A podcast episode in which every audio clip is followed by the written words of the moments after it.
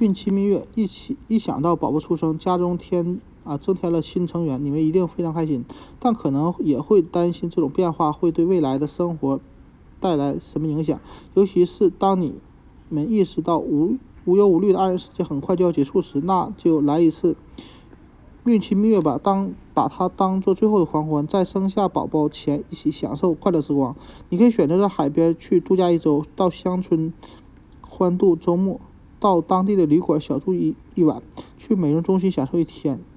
如今有了越来越多的准父母预约孕期蜜月，当然提前前提是时间、计划和经济条件都允许，并获得医生的同意的情况下。什么时候安排孕期蜜月最好？显然是你感觉最好、精力最好的时候。对大多数准妈妈说，在是在相对舒适的孕中期，时间上安排不了蜜月